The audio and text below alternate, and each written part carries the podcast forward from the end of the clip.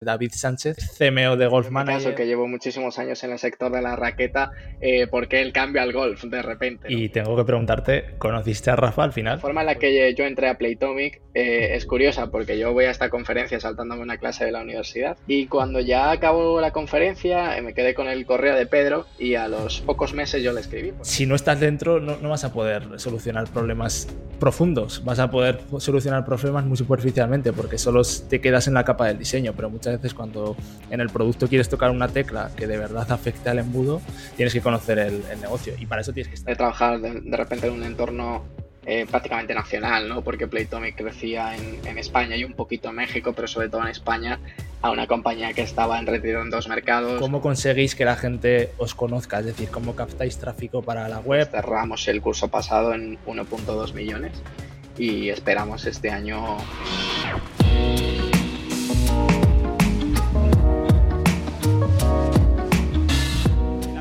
spoiler. Estamos ya aquí de vuelta después de unos meses de parón tras el verano. Y hoy venimos con un invitado porque vamos a hacer spoiler de, un caso que me gusta mucho. Es el caso de David Sánchez, que es CMO de Golf Manager, también es periodista de tenis, también es fundador de Tennis Gear. Así que, bueno, creo que es un culo inquieto, un tipo que hace muchas cosas y que nos va a poder contar cómo lo hace para que lo entendamos, podamos aprender y va a ser una charla muy interesante. Así que, bueno, David, lo primero de todo, aunque esto se publicará un poco más adelante, nosotros estamos en plena semana de agosto de vacaciones. ¿Qué tal estás? ¿Cómo han ido las tuyas? Muy bien, pues Ignacio, muchísimas gracias por, contar conmigo en Spoiler, un placer estar aquí contigo. Y bien, bueno, afortunadamente en el mundo de las startups ya, ya se sabe ¿no? que no terminas del todo de desconectar, ¿no? Siempre, siempre tienes eh, pues ese gusanillo dentro de la cabeza de, mirar a ver cómo está todo, si, si no se ha caído nada, pero bueno, afortunadamente eh, estaba todo bajo control, así que este año me considero afortunado porque de verdad que he podido desconectar por el norte. Y ahora ya de vuelta al calor de Madrid, ¿no?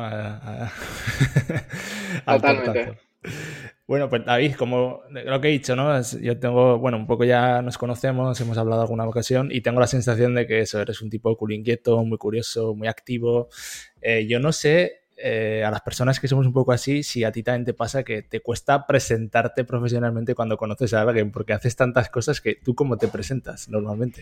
Sí, sí, sí, total, y que lo digas, ¿no? Bueno, la gente me conoce por mi papel en, en Golf Manager, pero, pero sí, es difícil explicar a la gente, eh, yo en mi caso, que llevo muchísimos años en el sector de la raqueta, eh, por qué el cambio al golf de repente, ¿no? Es algo que le choca a mucha gente, ¿no? Porque, porque es verdad que que yo al final estudié periodismo en, la Complutense en Madrid, estuve durante unos años en, medios de comunicación, siguiendo el circuito, siguiendo a los jugadores profesionales, acudiendo a los eventos, entrevistando a, toda esta gente.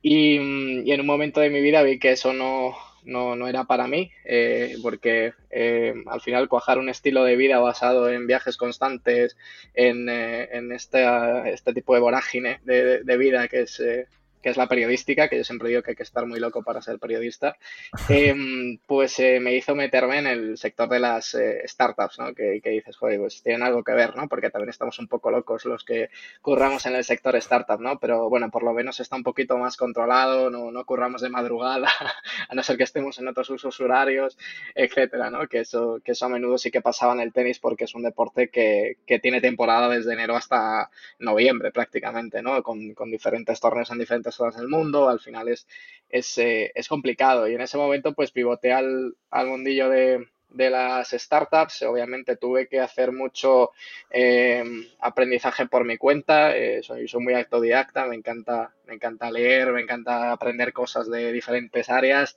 y, y luego ser capaz de, de conectarlas. Y, y, con esas pues se cruzó en, en mi vida Playtomic, que, es la, aplicación líder para reservar pista de, de pádel y tenis, diría que ya a nivel mundial. Eh, yo cuando entré en la compañía éramos solo 20 personas, estábamos eh, iniciando, ¿no? Celebrábamos cada reserva de pádel en la oficina de una forma desmesurada, casi con una campanita. Y, bueno, ser partícipe del crecimiento de la empresa eh, en los casi tres años que estuve en la compañía hasta eh, mi salida, pues con más de 230 empleados, una aplicación ya en 32 mercados, me parece que estábamos por aquel entonces, y mm, ser partícipe de todo eso, pues fue, como siempre digo, un, MBA acelerado, ¿no? Ahora he acabado el MBA a nivel de estudios y muchas de las cosas que, que he visto a nivel de contenido ya las he vivido en la realidad, ¿no? Con lo cual, aquello fue una auténtica aventura. Y hasta ahí fue un poco mi, mi labor más eh, relacionada con el tenis, pero como siempre es un deporte que, me apasiona porque soy jugador desde niño, pues em, a nivel profesional me apetecía un cambio de, de sector, algo nuevo, algo em, fresco ¿no? en lo que, lo que aprender y se cruzó en mi camino Golf Manager y empecé ya a incursionar en este sector de golf. Pero bueno, como siempre digo que, que el tenis nunca me abandona, pues yo sigo con, con mi actividad también como, como periodista, informando en Twitter. Ahora he, abierto Tennis Gear, que es una publicación en Substack eh, relacionada más con la parte de moda y equipamiento, que es un nicho que, no estaba muy tratado en el, en el tenis y que cada vez me demandaban las marcas con las que ya colaboraba en base a todos estos años. Y esa es un poco mi, actividad, como bien has dicho, CMO en Golf Manager, eh, eterno aprendiz del sector del golf. Y por otro lado, pues obviamente sigo, sigo con el tenis porque es más una pasión y un hobby que, que yo creo que aunque trabaje el día de mañana en la petanca, esto, esto me va a seguir acompañando. Sí, de hecho dejaremos luego el enlace abajo de, de Tennis Gear para que la gente se suscriba y cotille, que yo creo que es un contenido diferente dentro del mundo del tenis, es una propuesta interesante. Y luego iremos profundizando porque, joder, a mí me, me ha pasado cuando hablabas de lo de Playtomic, yo lo he vivido un poco desde la barrera, esa evolución tan rápida en los últimos años, porque yo me fui a vivir a Países Bajos hace casi dos años, ¿no? No llega. Y aquí, en, por lo menos en la zona que vivo yo, casi nadie usaba Playtomic, casi nadie la conocía. Yo jugaba a pádel y en el sitio donde yo juego no, no se usaba. Llegué allí y en Países Bajos todo el mundo eh, usaba Playtomic. De repente conocí la aplicación y todo el puto mundo ahí reservaba pádel con Playtomic. Daba igual el club que fuese, todo el mundo. Y cuando he vuelto y he vuelto a jugar a, a pádel en España, de repente me he encontrado que ya aquí también se usa Playtomic en todos los lados. O sea, ha sido como me he ido, he vuelto y, y Playtomic ya está integradísimo ¿no? en el mundo de pádel. Luego hablaremos de eso, pero me interesa, David, esa pasión por el tenis. Eh, a mí me gustaría preguntarte un poco una pregunta genuina de, no sé con qué soñabas tú de niño, o sea, cómo te imaginabas o cuáles eran tus sueños, no sé si querías ser tenista profesional, no sé si ya tenías claro lo de periodismo o lo de marketing, ¿cuáles eran esos sueños que tenía David de pequeño? Sí, bueno, eh, yo el tenis se cruzó en mi vida con 7, 8 años. Empecé a jugarlo a nivel de, amateur, ¿no? Eh, me lo empecé a tomar más en serio, empezaba a competir, etcétera.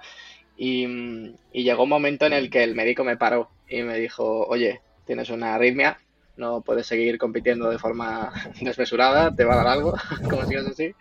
Eh, tienes que parar un poquito, ¿no? Y claro, pues imagínate ese niño pequeño, ¿no? Que, que de repente pues eh, se ilusiona, ¿no? Con, con, intentar llegar un poquito más lejos a nivel profesional que, que, alguien pues te dé un frenazo de esta forma, ¿no? Entonces yo dije, bueno, pues eh, siempre trato de sacar el lado positivo de las cosas y, y dije, pues ya que no puedo ser tenista profesional, eh, ¿por qué no vivir junto a los tenistas profesionales? ¿no? Entonces, el, David de, más adelante, ¿no? de, los, de los 12, 13 en adelante, em, soñaba con eso, con ser periodista de tenis y, sobre todo con conocer a sus ídolos. Creo que los que hemos crecido con la generación eh, Nadal, Federer, Djokovic, eh, Serena Williams, etcétera. Em, joder, pues soñábamos alguna vez con, estar cerca de, ellos, ¿no? Y ese era un poco mi, mi objetivo cuando, cuando era pequeño y ojalá algún día yo pueda eh, conocer a Rafa eh, o conocer a Roger o, entrevistarlos o estar cerca de ellos y era lo que, lo que me motivaba. Eh, la forma de entrar al tenis fue creando una pequeña revista que editaba yo solo. Aprendí InDesign a, base de YouTube y, y, editaba una pequeña revista que fue como empecé en, en Twitter. ¿no? Recuerdo que una amiga en la clase de literatura me explicó cómo funcionaba Twitter, porque yo no entendía que era un hashtag ni, ni que era eh, los, los nicknames, ¿no? Con el arroba, etcétera. Y, y, después ahí fue como un wow, ¿no? Eh, joder, a lo mejor la revista que yo estoy haciendo puede tener cabida, ¿no? Y si me abro una cuenta y empiezo a hablar de tenis, ¿no? Pues, pues fíjate, la cuenta de tenis que la abrí en septiembre de 2012, 11 años después, eh, hay mucha gente que, que, me sigue a través de esas redes sociales me ha abierto las puertas a medios de comunicación, eh, a escribir en, en ellos, a, colaborar en radios em, y sobre todo me, me, ha abierto la puerta a estar acreditado a, torneos de tenis y a poder vivir mi pasión de cerca, conocer a mis, a mis ídolos de, de la infancia y estar metido en ese, en ese mundillo. Em, como te digo, al final te decía antes, el estrés del día a día de, ser periodista eh, no era para mí, eh, era demasiado el volumen de, trabajo que, había y decidí que mm, mi pasión no se quemara, ¿no? Em, al final quería que el tenis siguiera presente en mi vida, pero muchas veces cuando estás trabajando encima de un mismo campo acabas muy quemado y a veces ya es como, ya no quiero saber más de esto, ¿no? Y, eso fue un poco mi, watch out de decir, oye, yo no quiero que esto me pase, yo quiero seguir viviendo el tenis desde otra, desde otra perspectiva, ¿no? Y, y bueno, encontré en la forma de colaborar con las marcas otra manera de estar en el entorno del tenis sin tener ese estrés. Entonces, pues eh, ahora gracias a Tennis Gear y, el por qué también lo, abrí, em, fue porque eh, las marcas pues eh, al final patrocinan a unos jugadores, te invitan a unos eventos corporativos, estás con los jugadores en un ambiente más distendido que no es viajar constantemente a los torneos y estar por ahí. Y eso fue, y eso fue un poco como incursioné, pero a tu pregunta, em, el, el David Niño soñaba con eso y soy muy cabezón y, hasta que no lo conseguí no paré. Y tengo que preguntarte, ¿conociste a Rafa al final? ¿Le has podido entrevistar alguna vez? Sí, que entrevistarlo no, porque es, complicado, necesitas ser un medio muy relevante, tipo eh, pues el país, el mundo, el diario Marca. Así que es verdad que he tenido oportunidad de entrevistar eh, a otro tipo de, jugadores como Dominic Thiem o, u otros en la, en la radio oficial del torneo del Mutua Madrid Open, del que he sido colaborador por, por haber estado también en Radio Marca y sí que he tenido obviamente pues la, oportunidad y el privilegio de, comentar finales de Grand Slam eh, de Wimbledon, de Roland Garros, contar las victorias de, Rafa y de Roger y de otros grandes, grandísimos jugadores en, la radio y en los, en los medios. Pero bueno, eh, al final entrevistar a ese tipo de figuras es, muy complejo, ¿no? A no ser que tengas detrás, pues, eh, ya te digo, un gran medio que, te, que te lo permita, porque suelen estar muy, muy blindados. Sí, Pero sí, conocí, conocí a todos, los tuve cerca, no puedes preguntar en rueda de prensa, puedes acercarte a ellos. O sea, creo que eso ya es un, privilegio, eh, estar enfrente de un tío que, ha ganado veintitantos Grand Slams, que, que, es leyenda del deporte en España, ¿no? Y, y, Djokovic o Roger o incluso Serena Williams, es, ya un privilegio. No, hombre, seguramente como periodista de tenis has vivido, por lo menos hasta ahora, la, la época más gloriosa del tenis con el Big Three, o sea que, lo, habrás disfrutado a tope. Y yo quiero, pues vamos a, a, pasar ya un poco a esa transición a la empresa, porque no sé hasta qué punto fue fácil o difícil, o sea, ¿tu primera startup fue Playtomic o, te costó más o cómo, cómo fue este proceso? Sí, hubo un paso previo en una pequeña startup que, que se llamaba eh, WePlan, em, en la que, bueno, me incursioné en el sector de las telecomunicaciones, era un comparador de tarifas telefónicas, estaba como eh, coordinador un poco de la parte de marketing, ¿no? Pero em, al final pasa una cosa y es que a, los que nos encanta el deporte, como nos metas en otro lado, o sea, yo no me, no me imagino mi carrera profesional lejos del sector del deporte, sea cual sea, ¿no? Pero es un sector que, me apasiona, que, me gusta, ¿no? Porque es una persona que, hace deporte desde pequeño, que, que le encanta y mm, sentía que bueno que estaba estaba bien mi trabajo pero necesitaba necesitaba estar vinculado a lo mío no que era que era el deporte. Y en una en una conferencia eh, conocí a Pedro Clavería que es el consejero delegado de, de Playtomic y, mm, y, claro imagínate yo cuando vi de repente tecnología eh, tenis pádel incluso una foto de Federer y de Nadal en la conferencia de, de Pedro dije wow yo, yo tengo que trabajar aquí no, no sé de qué forma pero yo tengo que trabajar aquí. Y, siempre lo digo porque esto es anecdótico y creo que puede ayudar a mucha gente. Em, la forma en la que yo entré a Playtomic eh, es curiosa porque yo voy a esta conferencia saltándome una clase de la universidad. Em, me iba a ir, pero revisé el plan del día y, vi que estaba la aplicación, con lo cual me quedé hasta las 4 de la tarde. Y cuando ya acabó la conferencia, eh, me quedé con el correo de Pedro y a los pocos meses yo le escribí, porque yo estaba terminando mi libro, escribí un libro sobre la temporada 2017 de, de Nadal y de Federer, y estaba acabando el libro y, me quería centrar en acabar ese proyecto antes, antes que empezar a trabajar, ¿no? Pero en septiembre ya cuando, cuando lo acabé, porque lo publiqué en junio, eh, escribí a Pedro y le escribí un email diciéndole cómo podía ayudar a crecer a Playtomic en base a mi experiencia en el sector del tenis. ¿no? Y Pedro a día de hoy creo que no vio mi currículum, simplemente ese día me preparé una presentación muy buena sobre todo lo que podía hacer para la compañía ya hecho, es decir, ya visible, ¿no? No te voy a hacer X actividades para redes sociales, no, te muestro cómo yo las orientaría, ¿no? Para que tú lo vieras.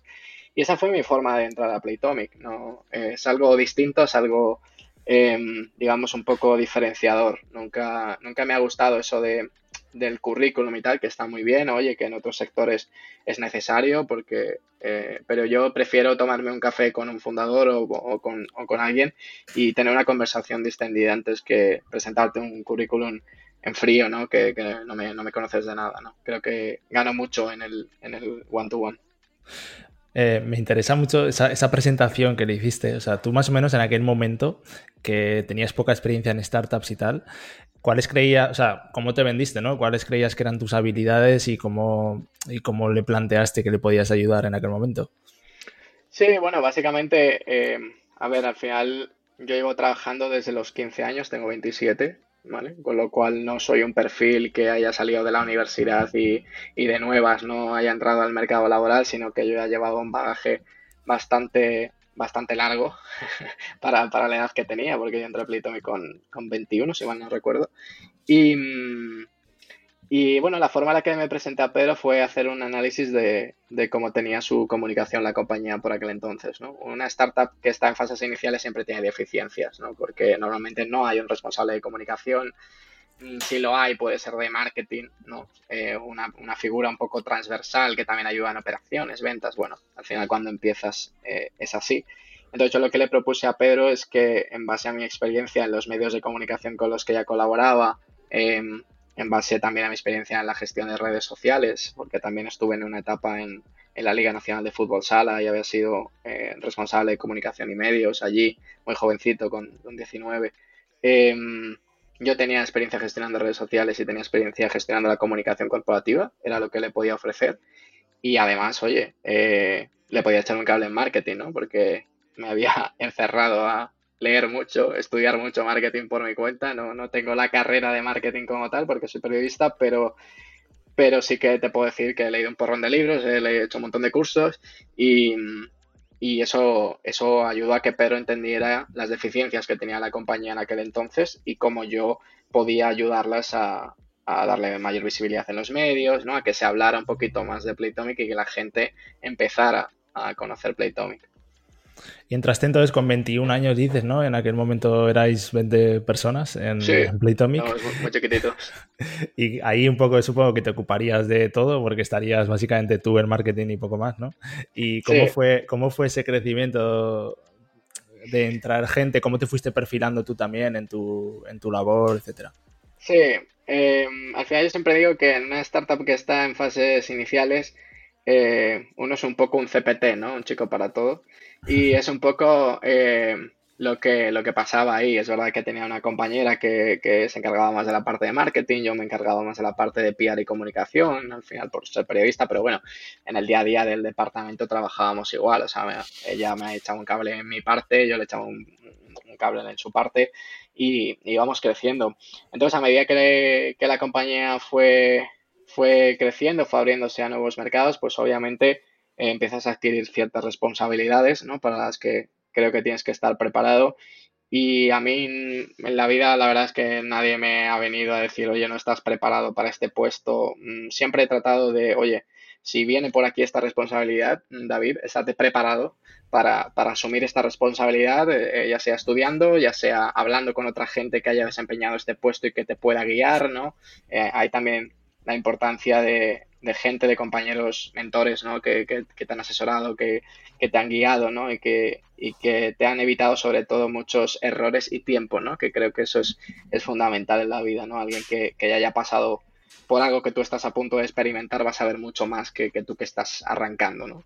Entonces, bueno, eso es un poco la, mezcla, te rodeas de ese tipo de perfiles, obviamente Playtomic es una compañía con muchísimo talento, con gente que viene de compañías muy grandes como Google, como otras startups que, que, lo han petado, como Jovan Talent, y, y todo ese equipo, ese talento, al final, si, si eres una persona avispada, eres una persona inteligente, em, lo que haces es nutrirte, ¿no? Aprender de todo, preguntar, ¿no? Entonces, para mí, como te decía antes, fue un MBA acelerado porque yo recuerdo irme al departamento de producto y rodearme de tres product managers y decir, a ver, enséñame qué estáis haciendo y qué, y qué es esto, ¿no? Porque, claro, yo venía de los medios y de repente cuando llegas a las startups tienes que empezar a entender el idioma que habla esta gente, ¿no? Porque es como los de producto están muy acostumbrados a, a lo que es una release note, tú de repente no sabes qué es, qué es eso, ¿no? La gente de diseño lo que es una retro y qué es una retro, ¿no? Tú vienes de otro mundo, yo vengo del mundo de junta letras, ¿no? No, no, no, no he hecho nada antes, ¿no? Con lo cual al final empiezas a aprender de forma muy acelerada y luego ya si, como te digo, si tú sigues después de, trabajar formándote y, aprendiendo nuevas cosas, al final llega un momento en el que, en el que tú lo, lo dominas y lo entiendes. O sea, que digamos que Playtomy fue tu, gran escuela en, lo que te acabas dedicando Absolutamente. ahora, Sí, sí, fue, fue una gran escuela. Eh, date cuenta que lo que te decía antes, la, evolución, ¿no? De, trabajar de, repente en un entorno eh, prácticamente nacional, ¿no? Porque Playtomic crecía en, en, España y un poquito en México, pero sobre todo en España, a una compañía que estaba en retiro en dos mercados, con compañeros en Suecia, en, en Holanda, ¿no? Y donde estabas en Países Bajos, en, en Italia, eh, se empezó a comprar otras compañías y se, adquirió otra italiana, vinieron todo equipo italiano, eh, pues date cuenta que, que, eso al final te, te hace crecer como profesional y te da muchas tablas, que yo ya venía con tablas, porque con 19 en la Liga Nacional de Fútbol Sala yo solamente estaba por debajo de la directora de comunicación y ahí organizábamos la Supercopa de España, Copa de España, absolutamente todo, con lo cual yo ya tenía tenía muchas tablas muy jovencito, ¿no? Y, y, bueno, afrontar el reto de Playtomic era un reto en una nueva, en un nuevo environment, ¿no? Como era el, sector de las startups, pero, pero ya venía bastante curtido, ¿no? No me pilló de nuevas. Sí, no, no, ya llevas años currando. Pero además de eso, tú siempre has estado, o sea, quiero entrar un poco también en tu faceta de emprendedor, o sea, con tus propios proyectos. Eh, siempre, ya me has comentado que empezaste con una revista ya de muy joven, después tienes el proyecto ahora de Tennis Year. No sé cómo ha sido esta evolución de emprendedor, si siempre has estado montando proyectos o, cómo lo has vivido. Sí, sí, sí. Bueno, como te digo, ahí muy jovencito demasiado, ¿no? Monté esa pequeña revista aprendiéndola con, aprendiendo a maquetar con, con InDesign y en base a lo que aprendía en, YouTube. Luego en el sector del, del, fútbol sala montamos junto con otro compañero eh, un proyecto muy bonito que fue, que fue en pista, que fue el primer carrusel eh, deportivo en la radio dedicado íntegramente al sector de fútbol sala, con lo cual empecé a viajar pues con 17 años a pabellones de fútbol sala de, de España, ¿no? Eh, pues esto es un poco lo que te decía, ¿no? Aprender un nuevo deporte al final. Siempre, siempre me llama la atención cualquier tipo de deporte, ¿no? Ahora estoy muy friki, muy friki con el pickleball porque me parece que es un deporte eh, que, que, que, está explotando en Estados Unidos y llegará aquí en España. Y, mm, pero siempre está como, como muy, vinculado a eso. Entonces ahí montamos en pista, eh, eso me dio acceso a estar acreditados a todo, prácticamente todos los eventos nacionales e internacionales de fútbol sala, eh, me permitió soltarme en la radio y aprender eh, dinámicas de radio mucho antes de estudiar radio en la carrera, ¿no? Ya cuando estudiaba la asignatura ya pues era como que me, que vas a contar, ¿no? Sí, sí, yo ya estoy metido en este ajo, ¿no? Em, y, luego eh, en pista evolucionó a mi, a mi progresión a la liga de fútbol sala, como te contaba antes, luego ya el camino de las startups. Y bueno, al final siempre he estado montando, montando cosas. Eh, es verdad que Em, las cosas que he montado no han llegado a convertirse en una empresa, porque yo no he querido al final, porque mis responsabilidades en, ahora en Golf Manager, antes en Playtomic, son incompatibles, ¿no? Pienso que si, si alguien va a emprender, tiene que emprender en serio y emprender a medias, pues bueno, puede ser el comienzo, ¿no? Mientras estás trabajando, pero tiene que haber un momento en el que tú des el paso y digas, venga, yo me lanzo, creo mi, mi propia empresa y, y, voy con todo, ¿no? Para mí todavía no ha dado ese paso porque continúo aprendiendo. Eh, y en algún momento puede que se dé, pero, pero bueno, Tennis Gear al final es, es, es, fruto de lo que te decía, de una necesidad del, del mercado, ¿no? no había una publicación que hable de moda en el sector del tenis, cada vez es más difícil para las marcas eh, meter sus colecciones en medios de comunicación tradicionales porque les exigen un fee de publicidad. Entonces, bueno, para mí el proyecto no, mi foco no es monetizar el proyecto, mi, mi foco con, eh, con Tenis Guiar es eh, divertirme, es un hobby, es viajar con las marcas, es irme como el año pasado a París, a Roland Garros, eh, que me fui con, con ASICS y, vivir la experiencia con la marca. Em, es, un poco, es un poco eso, ya te digo, no, no pretendo monetizarlo. Para mí es un side project chulo que, que me da vida ¿no? y, que, y que disfruto haciendo como decías antes, ¿no? Es tu excusa para seguir ahí en el mundo del tenis y seguir. Sí, sí, eh, absolutamente. Oye, y luego tengo pues el enorme privilegio de, gracias a Tenis Guiar y a la comunidad que fuerte que, hay en Instagram, de, probar material antes que, nadie, de ir a estos viajes, ¿no? Y, joder, para un niño que yo me acuerdo que a mi padre le costó un riñón una raqueta por aquel entonces cuando empezaba, ¿no? Que, eran bastante caras. Eh, ahora de repente tengo la casa inundada de raquetas porque, y, de, zapatillas, porque las marcas me lo envían para probar, para que escriba sobre ellos, para que haga reviews. Em, entonces, claro, wow, es un cambio fundamental. Yo me considero súper afortunado porque em, he tenido como las dos cosas más, más chulas, ¿no? Que, que, puedes pensar cuando eres niño, conocer a tus ídolos y, por otro lado que, las marcas te regalen cosas, ¿no? Que es, que, es algo que, a mí me parece alucinante que, esto, que esto pueda seguir pasando. Pero, pero bueno, como te digo, es un side project y es algo que me, que me da vida, que me gusta y que, y que voy a continuar haciendo independientemente de, de cuál sea mi trabajo formal, por así decirlo. Y, decías, David, que en, que en, Instagram sobre todo tenéis la comunidad. ¿Cuáles dirías que han sido las palancas que más os han hecho crecer el proyecto? ¿O como... Sí, pues básicamente la necesidad del proyecto que había ahí, obviamente la colaboración con otros portales de, tenis más eh, que hablan de noticias, ¿no? Al final es fundamental ir a ellos y decirles, pues oye, eh, en la parte de contenido en cuanto a las equipaciones, en cuanto a las reviews, pues nosotros somos los especialistas, por así decirlo. Eh, os, podemos, os podemos nutrir de contenido, os podemos hacer una colaboración a través de las cuentas de Instagram, etcétera. Pero básicamente solamente tenemos Instagram porque no, no, no, me interesa estar en otras redes sociales, no tengo tiempo para gestionar un TikTok, no tengo tiempo para crear un canal de YouTube. Eh, ¿Me encantaría en un futuro? Pues no lo sé, porque también es muy sacrificado, ¿no? Y, y al final es lo que tú decidas como apuesta personal. Yo ahora mismo, eh, a día de hoy, con, con 27 años como tengo, eh, creo que he encontrado mi equilibrio de, oye, tengo un trabajo que, está muy guay, me lo paso genial en el sector de golf aprendiendo. Tengo un side project que también me lo paso genial con ello y, además tengo tiempo para vivir, que creo que eso es súper importante, ¿no? Que muchas veces tenemos ese síndrome del, del burnout, ¿no? Que estamos súper quemados ahí eh, trabajando hasta altas horas de la madrugada y, de repente es como que no vemos el sol y estamos todo el día en una silla.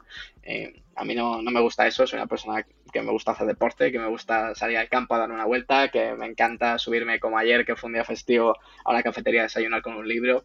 Eh, creo que esas, esas pequeñas cosas de, de la vida, si de repente te conviertes en Ibai, pues vas a tener otras cosas, por supuesto, pero, pero tu tiempo va a estar sacrificado en estar en un, en un directo de Twitch, en mantener un canal de YouTube, es muy, es muy sacrificado. Hay personas que lo eligen porque su estilo de vida es ese, eh, igual que eligen los compañeros periodistas seguir en el, en el meollo del periodismo, yo por cómo soy, por cómo me conozco, pues prefiero, prefiero que no sea así. No, es curioso porque al final muchas veces... Eh, periodistas deportivos como tu caso, que lo que te gusta muchas veces es la práctica del deporte, que vienes de ahí porque a ti te apasionaba jugar a tenis, al final no pudiste seguir jugando, pues acabas cayendo en el periodismo que te gusta.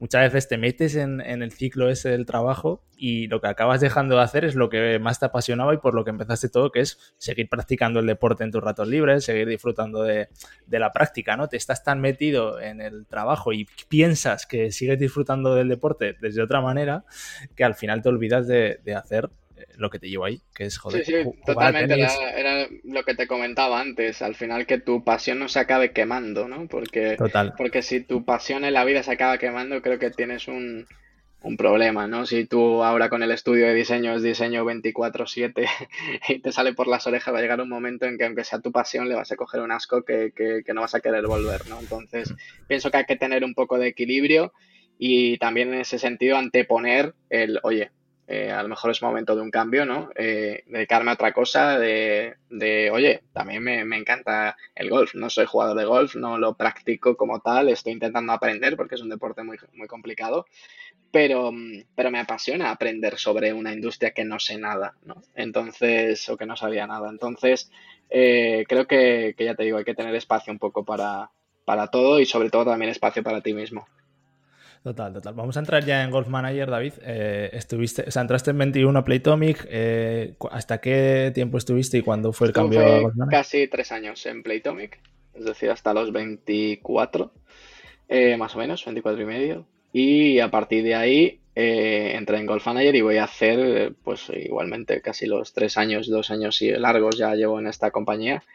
Y, muy contento, la verdad, de, formar parte de, de, una empresa que está pues al igual que Playtomic transformó y está transformando ¿no? la industria de, la raqueta, de, la gestión en los clubes, de la experiencia de usuario para los jugadores, eh, nosotros lo estamos haciendo en el golf. No somos un producto B2B, somos un software de gestión para campos de golf.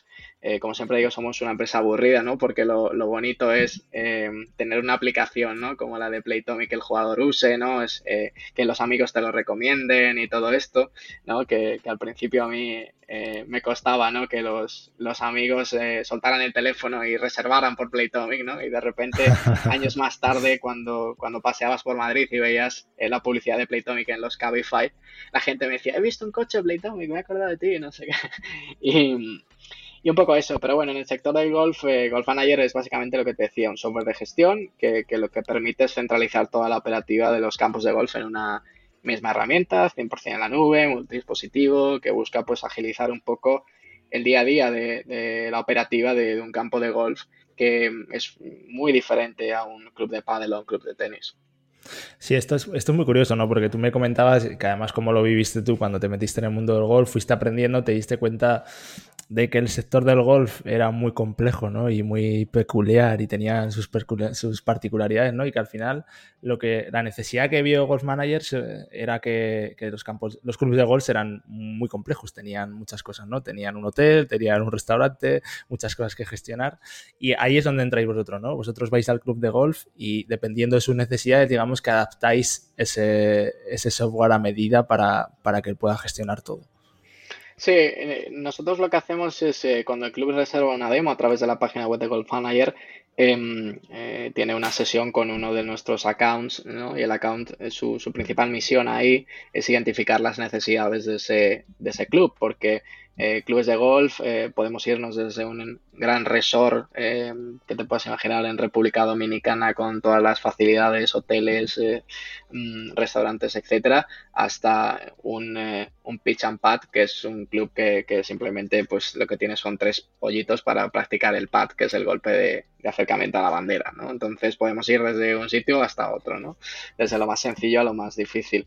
Eh, entonces, eh, Golf Manager lo que, lo que es es un software modular. Eh, tú contratas un, plan, eh, nuevamente el plan básico, eh, y a partir de ese plan básico, el Account Manager identifica cuáles son las necesidades de este campo. Es decir, traducido al modelo de negocio, qué módulos del software va a necesitar este club de golf para comenzar a funcionar con el, con el programa. Entonces, bueno, el pricing va, va subiendo a medida que, que les instalamos módulos en base a sus, a sus necesidades, pero lo bueno y lo disruptivo de Golf Manager versus otras eh, soluciones es que podemos dar cabida a cualquier tipo de campo. Eh, la tecnología con la que está construida Golf Manager es propia, con lo cual nuestros developers pueden cambiar lo que quieran, no dependemos de librerías externas ni, ni nada de esto, eh, lo cual también es raro en el sector startup. Em, pero esto es lo que nos hace eh, poder jugar ¿no? con la configuración del sistema y dar una solución, eh, te diría, hiperpersonalizada al campo. ¿Y cuál, Isa, cómo, por entender un poco a raíz de qué necesitan hacer Golf Manager, cómo gestionaban antes de que existiese Golf Manager todo esto, los clubes de golf? ¿Y cuál fue esa clave que habéis identificado para, para suplir que os ha llevado a, que funcione muy bien la empresa? Bueno, en, eh, en España los, los, clubes de golf, y todavía lo siguen haciendo, ¿no? Y esto es algo que pasa bastante en el sur de Europa, eh, España, Italia, Grecia, eh, se gestionan con papel y boli. O sea, es como cualquier, sin ánimo de menospreciar, pero como cualquier peluquería de barrio a la que tú llamas y, te cogen una cita y te la apuntan en un cuaderno, ¿no? Con, la enorme diferencia de que una peluquería de barrio no es un resort con dos hoteles y X campos de golf. Entonces, em, al final, eh, el sector de golf, pues eh, lo que está viendo, porque estamos en ese camino, ¿no? El sector está cambiando y evolucionando hacia la digitalización, está un poquito más retrasado, si quieres, versus otros, otros mercados, em, es la necesidad de, estar en el sector digital, de estar online, ¿no? De, vender sus reservas online, de que un cliente que de repente pues viaja de vacaciones a eh, la Costa del Sol en España, pues pueda reservar un, un green fee, una partida, ¿no? Y, y, lo puede hacer desde su casa en Noruega. Em, sin tener que llamar por teléfono y sin tener que volverse loco a través de, de buscar en internet, ¿no? Entonces lo que, lo que mm, nos dimos cuenta es que pues, los clubes necesitaban una, herramienta interna para gestionar todo esto. estudiamos, estudiamos muy bien las necesidades de, este tipo de, gestores, lo que requerían, también nuestro equipo interno eh, parte de nuestro equipo son exjugadores de golf y ex gestores de campos, con lo cual esto es una ventaja que, nosotros tenemos, es decir, no, no, es un programa construido por empresarios que de repente llegan al sector y hay que adivinarlo todo, sino que es un programa que parte de la experiencia previa de gente que ha estado en el día a día gestionando campos, ¿no? Y esto es muy importante y es una de las cosas que, perciben nuestros clientes, ¿no? Y que nos dicen, ¿no? Oye, tenéis una herramienta que se nota que quien, quien la construye sabe de qué va el negocio, ¿no? Y eso es, eso es muy importante, hablar el idioma de, del cliente. Entonces, por un lado, pues suplíamos esa necesidad de, mm, concentrar, digamos, la operativa de gestión del campo en una herramienta y por otro lado, ofrecer un, motor de reservas eh, que esté conectado a la página web del club y que cuando tú googles el club de golf que, quieras y acabes en su página web, pues pulses el botón de reserva online y a partir de ahí la experiencia es Golf Manager, reservas en nuestro motor y eh, pues automáticamente pues tienes tu, reserva, ¿no? ¿no? ¿no? tenemos una aplicación B2C, una aplicación para el usuario como Playtomic de momento, no es algo que valoremos ahora mismo en el corto porque lo que estamos es intentando crecer hacia nuevos mercados con el producto B2B pero sí que ofrecemos pues esa posibilidad de que el usuario vaya a la web del campo y reserve su green fee de ahí. Ahora entraremos un poco a analizar un poco más el modelo de negocio, pero te quería preguntar en estos años que has estado también, porque creo que como Playtomic has vivido esa sensación desde entrar en los inicios hasta ir creciendo. Si nos puedes dar un poco, para hacer ya spoiler, un poco las, los KPIs principales para que la gente ponga en contexto cómo está a día de hoy Wolf Manager para que sepan un poco el volumen que mueve y en qué punto estáis, y cómo estaba cuando entraste también, para ver la comparativa en tan pocos años. Em, bueno, pues eh, estamos ahora mismo en más de 230 campos de golf, eh, en un total de, 15 países en los que al menos tenemos un campo, eh, con especial foco en España y Portugal, que son nuestros dos principales mercados, y mm, estamos empezando a expandirnos a Latinoamérica, con especial foco en México. Eh, esa es un poco la, foto. Contamos también con 28 de los 100 mejores resorts de Europa en nuestro portfolio. Eh, somos el software de los clubes eh, que van a albergar la Ryder Cup y la Solheim Cup 2023, que son las dos competiciones de golf profesional por equipos más importantes del, mundo. Es un evento, la Ryder Cup en concreto, el tercer evento más seguido a nivel mundial detrás de la, de la Champions y de la Super Bowl. Y y contamos con los dos clubes que van a albergar estas competiciones que son, que son eh, clientes. Eh, luego a nivel más interno, pues somos 27 eh, empleados, estamos repartidos en diferentes partes del mundo, gran parte del equipo obviamente aquí en España, somos una compañía 100% remota, no tenemos ninguna oficina, curramos en remoto desde los inicios, no queremos tenerla de momento porque nos va bien así y queremos mucho la, en la flexibilidad y en la orientación hacia, hacia objetivos, ¿no? Creo que es nuestra, nuestra filosofía de, compañía y por dar un poco una cifra de, de facturación, pues cerramos el curso pasado en 1.2 millones y esperamos este año eh, hacer un por dos. Joder, eh, interesante. Vamos a ir un poco, David, entrándole ya al, modelo de negocio. Ya sabes que yo tengo un estudio de diseño que nos dedicamos a, toda la parte de conversión, enfocar estudios del cerebro y tal. Y me gustaría un poco saber por la parte de arriba del embudo, que además creo que es la que más te tiene a ti, que es la parte de marketing, cómo conseguís que la gente os conozca, es decir, cómo captáis tráfico para la web o donde acabe llegando, cómo lo hacéis. Sí, Eh, Golf Manager es un producto que mm, eh, ahora mismo tú no puedes probar en la web. Y no puedes probarlo por la razón que te decía antes, porque cada club es diferente, porque necesitas la ayuda de un consultor que, analice muy bien tus necesidades, eh, porque cambiar de software de golf en una instalación no es como cambiar eh, de, de ClickUp a Coda o de Coda a Notion, no es tan, no es tan sencillo. Em, entonces partimos de una gran ventaja y es que el lifetime value del cliente es muy largo. Eh, normalmente la decisión de instalar un software de gestión como Golf Manager en un club de golf es una decisión consensuada por todas las partes del club y que incluso en algunos eh, pasa por una junta. Con lo cual, esta es la enorme complejidad que lo que hace es que retrase nuestro, nuestro onboarding, que es bastante largo. Pero volviendo a tu pregunta inicial, la forma de, captación, eh, básicamente es que como el sector de golf está teniendo una necesidad enorme de digitalizarse, te puedo decir con, orgullo y, de, forma un poco rara que no hemos invertido nada en, paid media, en publicidad, absolutamente en nada, publicidad online, lo cual indica la rareza de este negocio versus otras empresas. Em, y nuestra captación eh, va pues en, dos, en dos vías, ¿no? Captación eh, orgánica a través de contenidos eh, SEO, ¿no? De contenido inbound, también de, apariciones en medios de comunicación, de PR. Somos una empresa como te decía, muy sales growth de momento.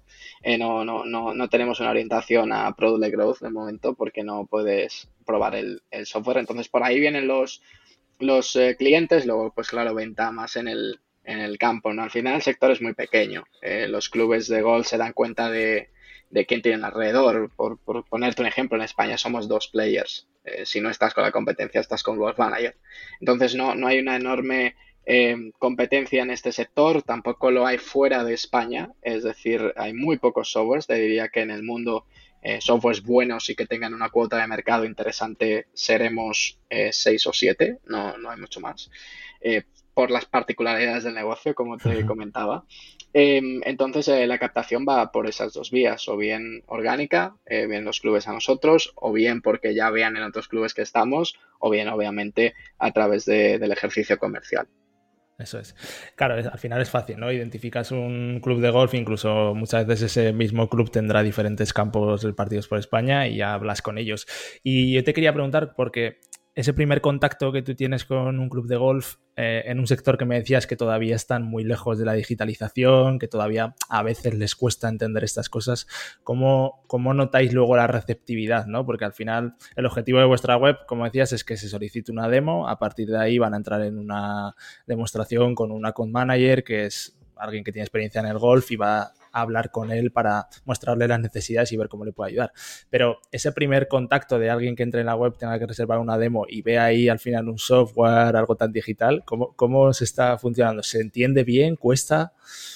Sí, en general lo que es la propuesta de valor de la compañía se entiende bien. Otra cosa es la implementación luego en el club. Eh, y esto viene porque los clubes al final, el sector de golf, no, no, desvelamos ningún secreto, es un sector con una media de edad alta, eh, con gente de, de, unos, una franja, podríamos decir, de unos 40, 60 años, con lo cual la tecnología para ellos eh, a veces se ve como con miedo, ¿no? De, ojo, van a instalar un software, me van a quitar mi trabajo en la recepción del club, ¿no? Y nada más lejos de la realidad, lo que queremos es que precisamente que aportes valor en tu trabajo. No tiene ningún sentido que tú estés metiendo de forma manual las reservas, ¿no? Si las reservas pueden venir a través del canal online y automáticamente se sincronizan con tu parrilla, ¿no? Con tu T-sheet.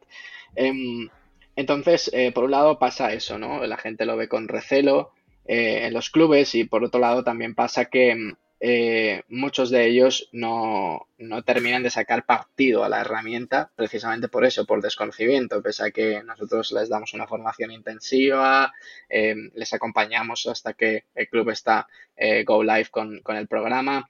Pero, pero, sí que es verdad que, pues surgen muchas dudas en el día a día, fruto pues, pues eso, de, de, la edad, de oye, pues no me acuerdo cómo se hacía esto, nos escriben por soporte, etcétera. Pero bueno, lo que, lo que luego en términos generales eh, nos, eh, nos, sucede es que el cliente viene a nosotros con una sonrisa porque les parece un sistema fácil, más sencillo que el que tenían, más, más intuitivo, pese a que hay estas preguntas, ¿no? Pero, pero mm, el sistema está construido para eso, ¿no? Para, para, intentar ayudar al máximo a la gestión diaria y cuando realmente se dan cuenta del, del potencial de la herramienta, eh, te puedo decir que flipan, ¿no? Porque es un software muy, muy complejo a nivel de, de, profundidad, ¿vale? Porque es lo que te decía, es capaz de dar servicio a un gran resort de golf o al campo más, más chiquitito, ¿no? Entonces cada campo lo usa para una determinada cosa, para resolver sus necesidades, pero, pero cuando se dan cuenta que el producto es tan, tan profundo, eh, te felicitan porque, porque decían, wow, esto no, no, lo, no lo hemos visto en otras en otros softwares que hemos probado. Y esto es lo que nos está haciendo dar el salto eh, a nuevos mercados emergentes para nosotros, que es precisamente eso, ¿no? Que, que, allí los softwares están como muy anticuados, eh, hablo ya de Latinoamérica y de otras regiones, y es como cuando vengo al Manager, es como, wow, esto es una experiencia mucho más limpia, más, más sencilla para mi día a día, ¿no? Y eso es lo que hace que se corra la voz, venga más campos, ¿no? Y se produzca este efecto bola em, de nieve. Pero, pero claro, nosotros a nivel interno no tenemos la capacidad ahora mismo de integrar 600 campos, porque es, es imposible, ¿no? Eh, con, con, este proceso. Pero bueno, estamos intentando migrar para ir a ese modelo de producto que te decía, de que puedas probar el producto, a lo mejor hacer una configuración básica asistida, un poco eso, estamos intentando probarlo de cara, de cara al futuro. Por entender un poco, David, dónde puede ser que tengáis las mayores barreras o la mayor fricción en ese, en ese proceso de todo el funnel del usuario a cliente. Eh, o sea, entiendo que cuando el usuario entra a la web ya viene porque ha visto la necesidad, lo explicáis muy bien. Reservar la demo, digamos que es fácil, hay una alta conversión. El siguiente punto, cuando ya tienes esa llamada con el account manager y le explica todo lo que es el sistema, ¿ahí crees que todavía cuesta esa fricción porque entiende que la implementación va a ser a lo mejor un, proceso tedioso para ellos y que les da un poco de miedo? Sí, sucede con algunos campos, eh, no con todos. Obviamente en España, por nuestra cultura, somos más de quejarnos. Eh, fuera, fuera de España, mm, la percepción es muy positiva. O sea, nosotros, y esto es mm, una particularidad de Golf Manager, hemos crecido mucho más rápido en Portugal que en España. Eh, cuando en Portugal había otro competidor, igual que pasaba aquí en España, ¿no? Éramos, éramos dos y uno se repartía el mercado y nosotros les arrebatamos eh, hasta el día de hoy, que, tenemos yo creo más del 75% de, del mercado de Portugal ya es eh, Golf Manager. ¿Por qué? Pues porque al final em, los gestores han visto una herramienta que les ayuda y porque también la disposición del campo es, es muy importante. Yo siempre digo que la digitalización es un, es un mindset que tiene que tener el campo. No es eh, porque me instales este software, yo voy a empezar a facturar eh, 40% más. No, no es eso. El software es una herramienta, pero tú en torno al software tienes que orquestar tus canales de captación online, tienes que orquestar la formación interna de tu club, es decir, em, al final el club tiene que poner de su parte. Nosotros ponemos el máximo de la nuestra, te enseñamos a sacar el máximo partido de, la herramienta, eh, somos muy pesados con la formación, ayudamos a los gestores, pero el club también tiene que poner de su parte. Entonces España es un país que, cuesta eh, un poquito más. Eh, que prefieren estar acomodados en, no, mm, yo ya estoy bien así y a mí no me hace falta otra herramienta, cuando realmente la diferencia es abismal versus la competencia. Em, y otros mercados que evolucionan mucho más, más rápido. Esto que acabas de decir del mindset yo creo que es clave porque muchas veces a mí también me ha pasado ¿no? con clientes que incluso me han llegado a decir es que no entiendo para qué sirve una web o no entiendo cómo me podría... O sea, gente que creo que también eh, se implementan una de las, o sea, digitalizan una de las partes del embudo, a lo mejor la parte media, que es una web que te va a ayudar a la conversión de leads, por ejemplo, ¿no?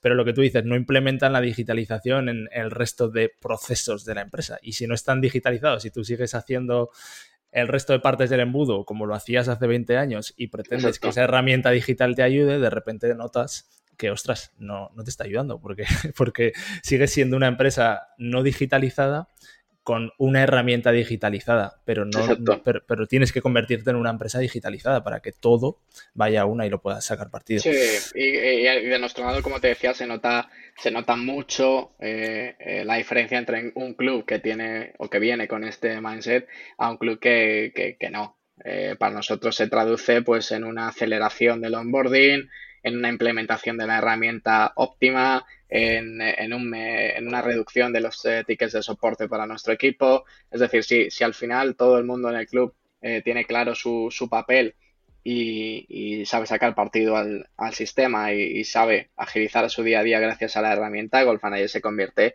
en el, en el mejor copilot ¿no? que, puedas tener para tu día a día en la gestión de un club.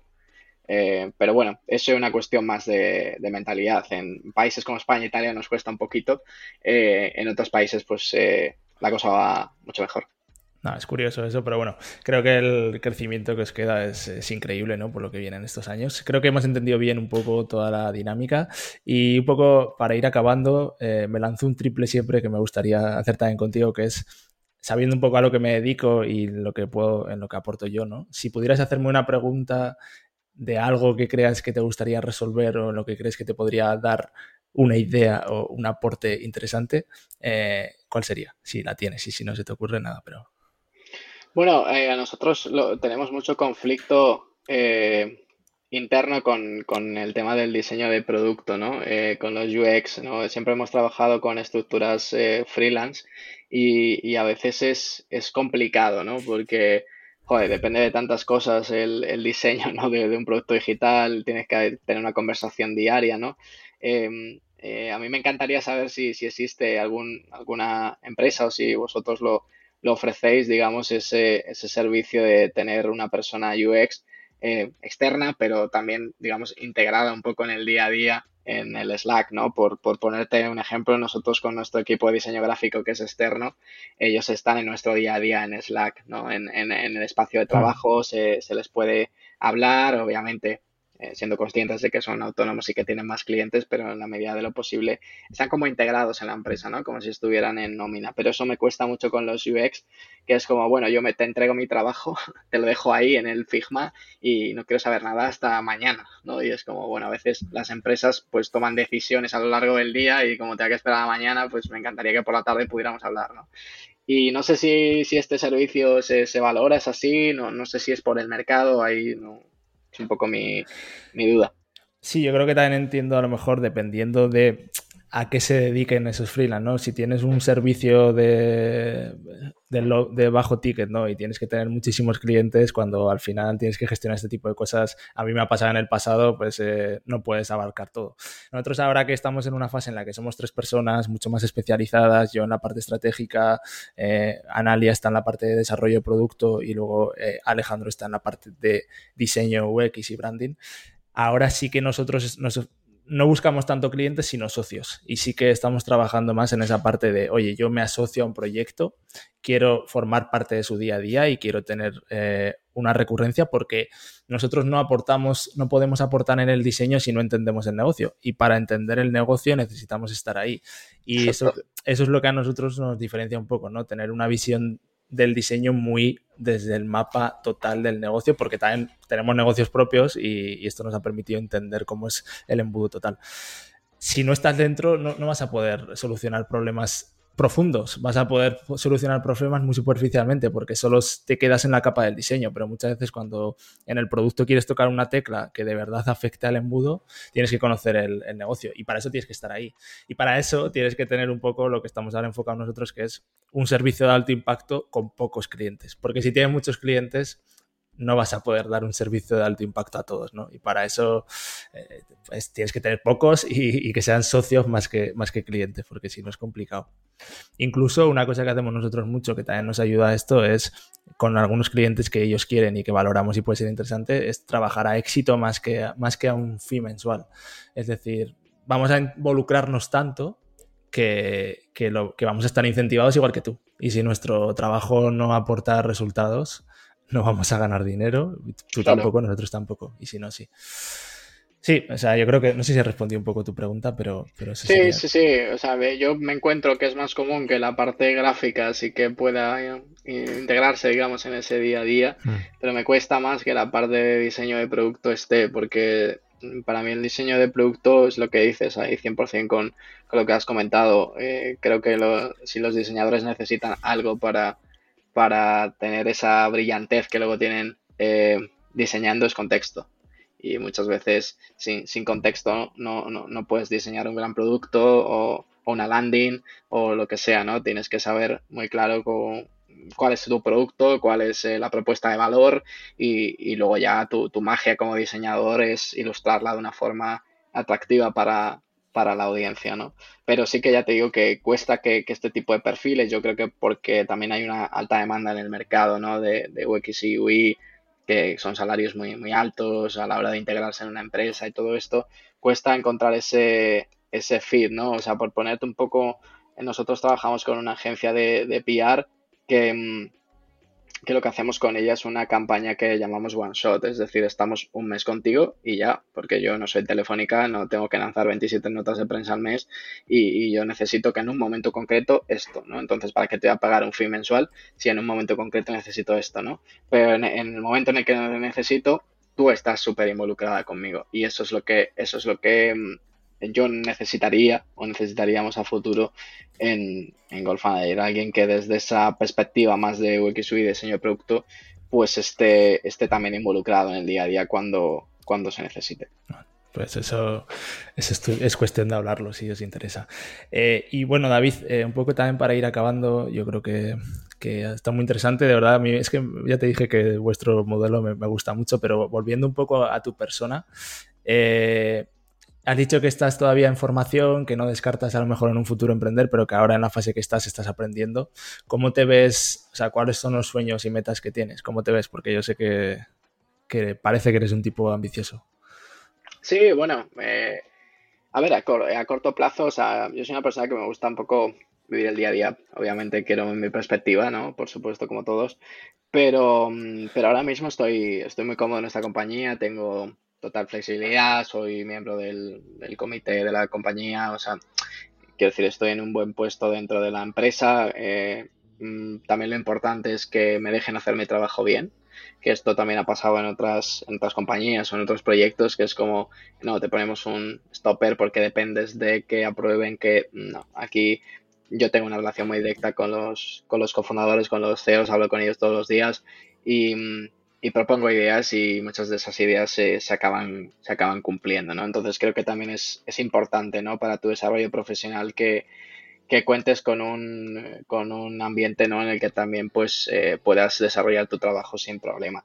Entonces, bueno, te diría que, que yo a corto o medio plazo me, me veo aquí en Golf Manager intentando elevar el software, crecer, ¿no? Y, y sobre todo disfrutar de esta etapa. Si hay algo que, que he aprendido de mi experiencia vital, por así decirlo, es que me encantan los proyectos cuando son pequeños y me encanta hacerlos grandes. No disfruto tanto cuando el proyecto ya va rodado, ¿no? Por eso, por eso salí de Playtomic, el proyecto ya era muy grande, el proyecto era muy rodado, eh, ya cada uno tenía un rol muy específico dentro de la empresa, eh, yo en esa parte me aburro.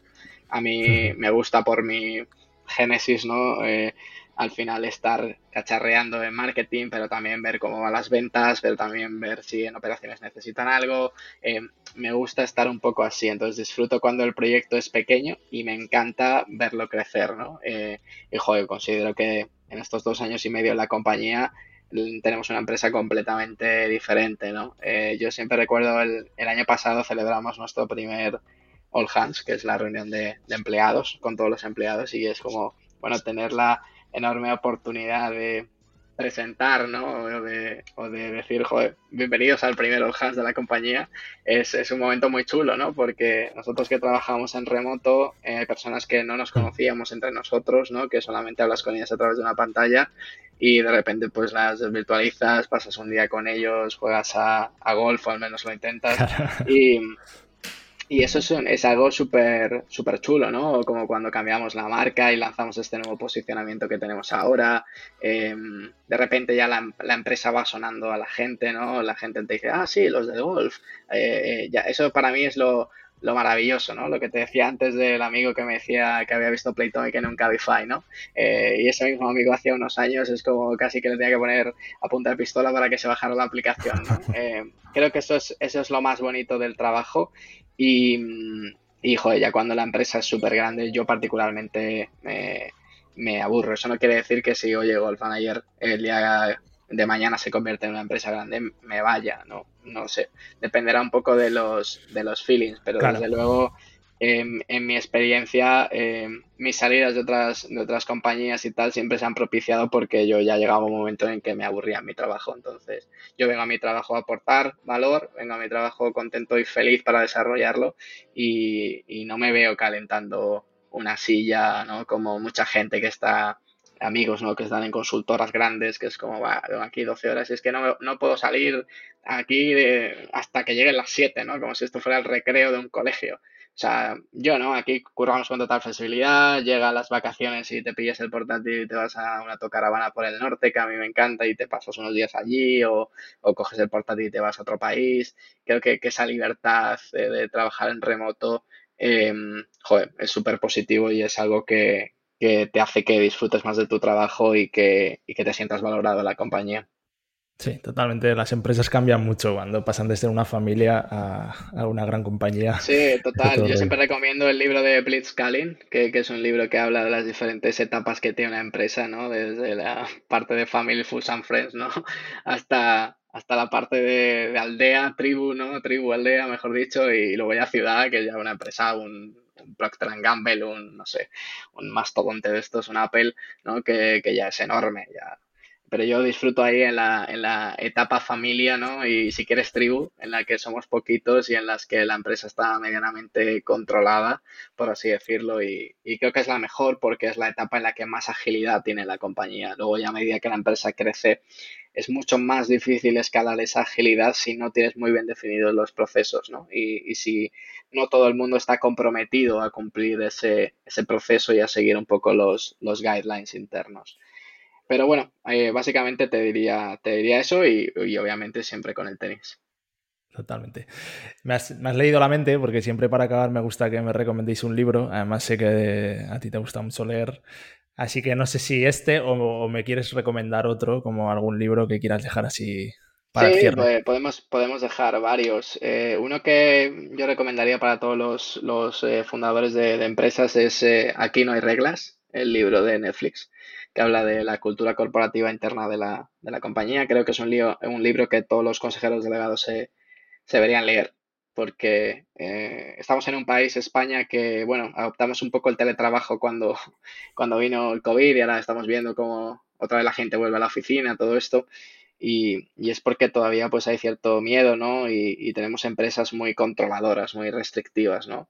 Y yo soy el otro perfil, ¿no? Si al empleado le das libertad, pero una libertad controlada, Em, y marcas unos objetivos, eh, al final el empleado rinde feliz y, se, y tiende a estar fidelizado en la empresa y, dura más en tu compañía, ¿no? Y viene a aportar valor, que es de lo que se trata, ¿no? Y este libro te cambia un poquito la forma de ver las, las empresas. Eh, otro que me encanta es el de Nunca te pares, de Phil Knight, la, biografía de Phil Knight. Y también me encanta para aquellos que estén empezando en el sector de las startups, que, les mole todo esto, que sean un poco como yo de CPTs, ¿no? Chicos, para todo dentro de las startups. Me encanta Simplifica tu negocio de Donald Miller. Es un, es un libro maravilloso que compara una compañía con un avión y como si una de las partes del avión está descompensada, la compañía no vuela, ¿no? Y el avión no vuela. Entonces necesitamos que todas las partes estén alineadas en la empresa para que el avión planee y para que no tengamos un, accidente. Joder, pues buenísimas recomendaciones. Yo solo me he leído una de las tres, así que personalmente ya me llevo dos buenas. Las dejaremos en los enlaces abajo, junto con los enlaces para que podáis conocer a David. Y muchísimas gracias, David. Ha sido un placer. Creo que, hemos sacado cosas muy interesantes aquí. Muchas gracias, Ignacio. Nada, eh, agradecerte este, este tiempo en el, en el podcast y, y nada, nos emplazamos a, reunirnos, a juntarnos y, a hablar de, negocios, de, estilo de vida, de, todo esto que hacemos, ¿no? Que, creo que es súper positivo siempre intercambiar impresiones entre gente que estamos de una forma u otra en, en el mismo ajo. Y la próxima o alguna próxima tendré que ser echando un tenis también para disfrutarlo. Por supuesto, eso ya cuando quieras. Bueno, muchas gracias David, al oyente que nos está escuchando. Espero que te haya sido súper útil este contenido. Creo que puedes sacar mucho aprendizaje y nos vemos pronto.